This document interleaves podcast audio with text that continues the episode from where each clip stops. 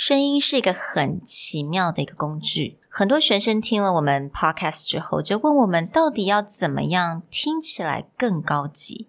那今天希望跟大家分享一种非常少人知道的英文口音，它可以完全的提高说话内容的价值。那当然，也有一种口音是有相反的作用哦。Hello，欢迎来到 Executive Plus 主管双语沟通力的 Podcast。我们希望带给大家最实用的沟通工具，包括了成功人士对全球市场的分享、职场英语的技能、跨文化沟通技巧与其他能帮助您成为出色领导者的工具。Hi，I'm Sherry，founder of Executive Plus。As a language trainer and certified coach, I've trained hundreds of managers from Fortune 500 companies such as Dior, Google, Deloitte, and Yahoo. And I'm Nick, Director of Communication Strategy at Presentality. I've helped startups raise millions of US dollars in funding and train the executives of publicly listed companies to present on the global stage. Welcome to the Executive Plus podcast, where you can take your communication and language skills from good to great. Hey, everybody, welcome back to the Executive Plus podcast. Today's episode, we're going to talk about accents.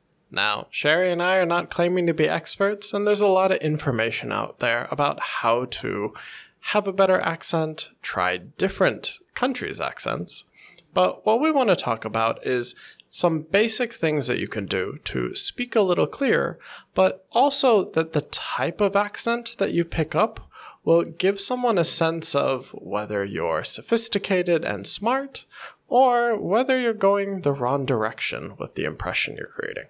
那其实这个所谓 accent，我相信大部分在学习语言的话，你都知道说哦，有可能是英国的 accent 或者是美式的 accent。我们通常比较了解都是这两种。那当然有很多人他会 去选择他喜欢哪一种口音。那我们今天不是在讲说你一定要去选择哪一种口音，但是我们想要提供你一个口音，它其实是蛮特别的，它并不是属于哪一种区域，但是 for some reason，它可以很神奇的让你所讲话的内容。听起来就是比较尊贵的那种感觉。那当然，相反的，其实是有一种口音，它可以就算你讲话内容是非常重要的，但是它就会让那个内容会听起来没有办法让人家听得下去，或者是它可能会有点 downgrade 你那整个的内容的 quality。那为什么我们要讲到这个 episode 呢？是因为我最近看了非常多。AD 的 YouTube video，那 AD 就是 Architectural Digest。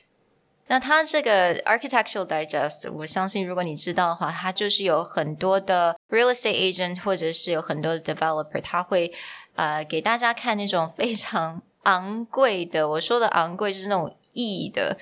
那种市值的房子，不管在纽约啊，或者是在哪里，Bel Air，就是整个美国的土地上面，就是所有的一些 amazing amazing houses。那当然，你必须当你在讲那么贵的东西的时候嘛，你的口音就变得非常的重要。那某一些 real estate agent，他就是很会去卖这种很高级的房子，他的口音是让你能够，他就算在讲一块破布，你都觉得这一块布是非常非常的 expensive 的的感觉。但是有一些人呢，他讲话的方式，你知道他是个 real estate agent，他可能会卖东西，但是他就没有办法呈现出来那种感觉，所以我就发现，诶，蛮有意思的，因为这种口音你很难去区别说到底是英国还是美国，那为什么他就是听起来那么的 expensive 的感觉？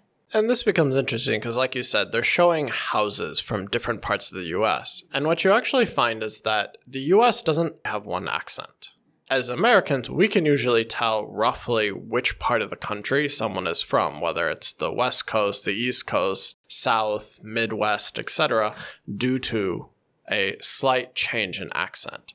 And so when you're watching the show and they have, for example, the realtor you're talking about who has this sort of posh, very sophisticated accent, immediately when you hear that, be like, he must be on the East Coast somewhere, probably New York.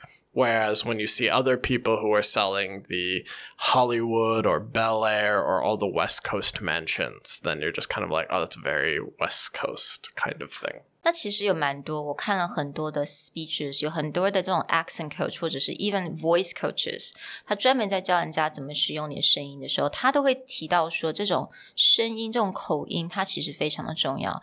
So we did a little research and we found that this type of accent that sounds really posh, very sophisticated, it's called transatlantic accent, which is also mid-Atlantic accent，也就是大西洋的这种口音。那大西洋就是介于在英国跟美国中间。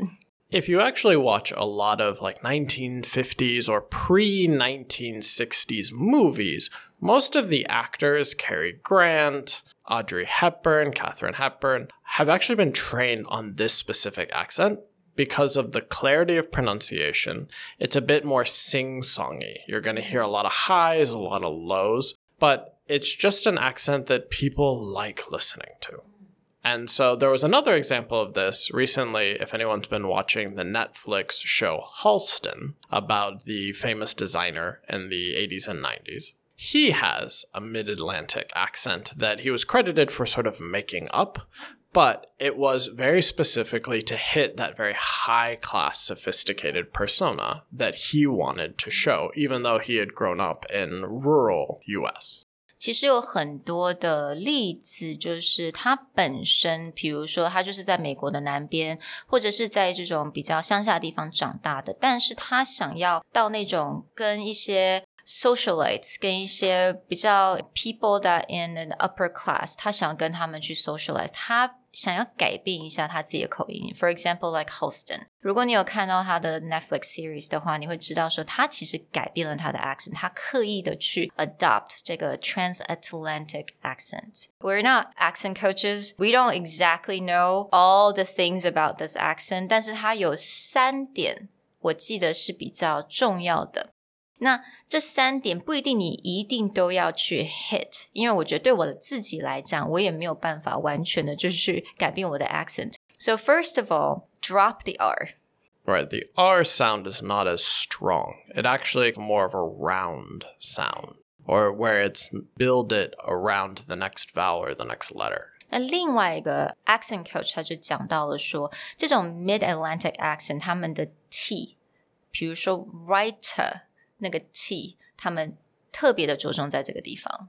And so that, a lot of that is for clarity. So back when they're training a lot of your famous movie stars, it's just because without the sort of sound editing that we have today, anything that you said into the microphone had to come across very clear.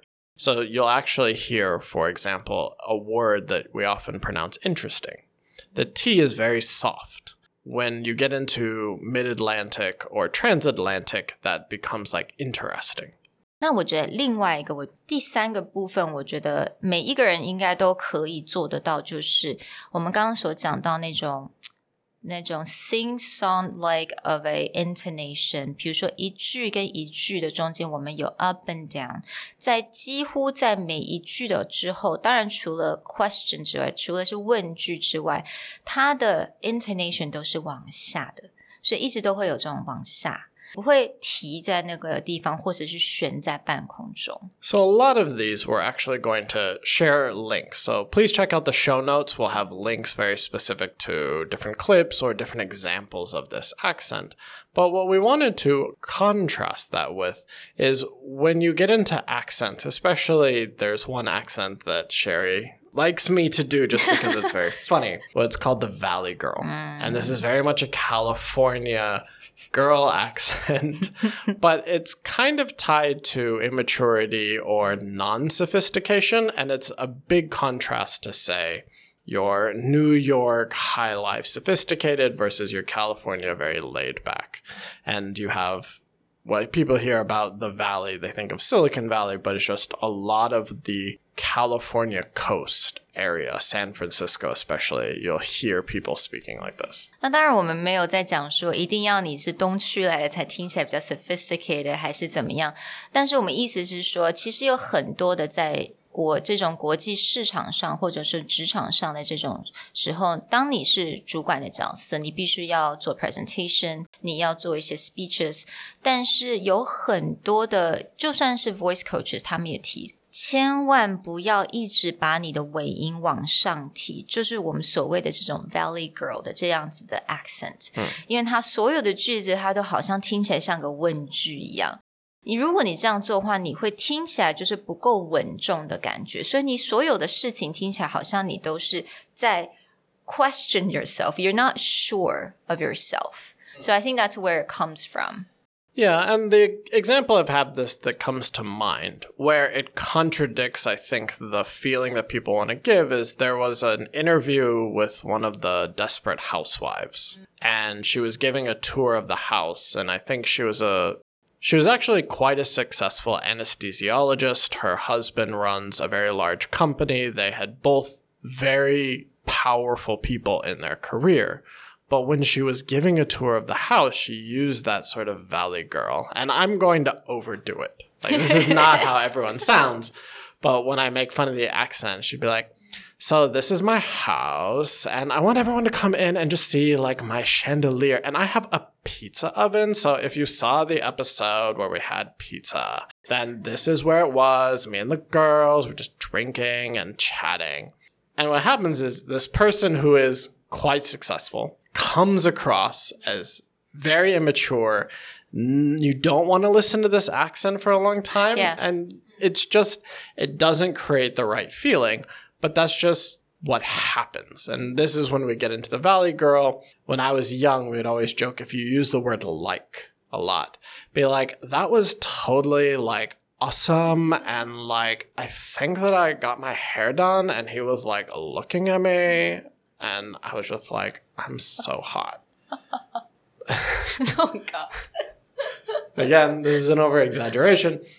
But when that kind of accent comes through, it doesn't give that air of sophistication. Whereas when you look at the transatlantic accent, this is a go to with a clear pronunciation, a lot more clarity in the voice. It comes across a lot more sophisticated.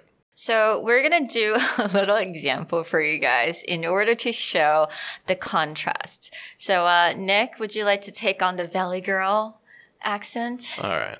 So the sentence we're going to give you is actually, we'll share the clip, but it's the end of the house tour on Architectural Digest, where there's a really great tagline. And with this transatlantic accent, you just feel like, oh, this is luxury living.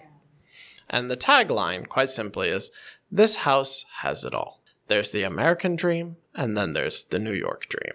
This is the New York dream. And you notice that it dips down at the end of every sentence, has it all, right? New York dreams. And then this is a New York dreams. It goes up and down, up and down. Hmm. So I will let you try the transatlantic accent, and then I will do it in the Valley Girl accent. This house truly has it all. There is the American dream, and then there is the New York dream. This is the New York dream. And as Sherry said, with that sing songy, the tease. This house truly has it all. That T, it's very strong. Really hitting those sounds sort of sets it apart and it sort of gives it a higher air of feeling. Now, back to my Valley Girl. This house truly has it all. There's the American dream and there's the New York dream. This is like the New York dream. 哦，希望大家可以看到 Nick 他在讲这句话。 Well, you can't say it without doing the movement. 他的 alright? 手好多的戏啊。 It's not the point of this episode.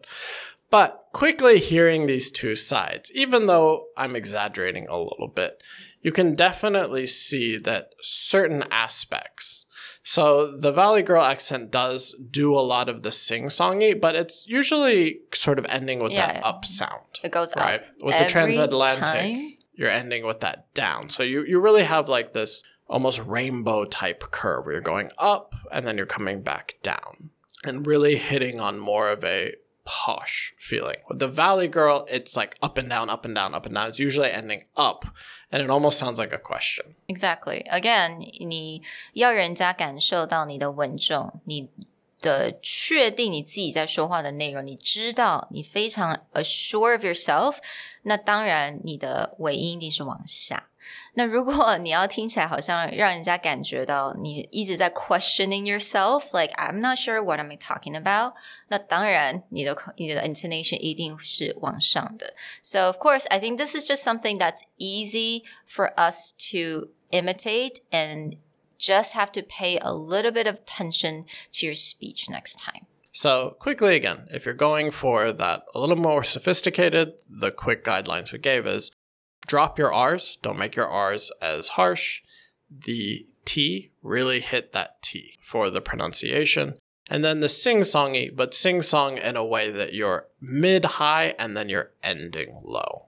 The other thing that you'll notice between the Valley Girl and the Transatlantic is Transatlantic, you're using a lot more diaphragm or lungs to make sound. Valley Girl is a very head, like Oh, nasally or head yeah. sounding noise. So, again, for the sophistication, go after the transatlantic, speak a little more from the diaphragm, and then go with an up, mid, and then a low bottom.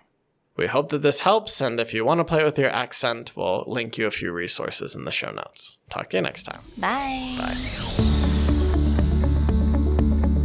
如果你喜欢我们的 Podcast，欢迎来追踪我们的主管英文 Executive Plus 的 Facebook。 那也可以写信到我们的信箱 yourcareerplus at gmail.com。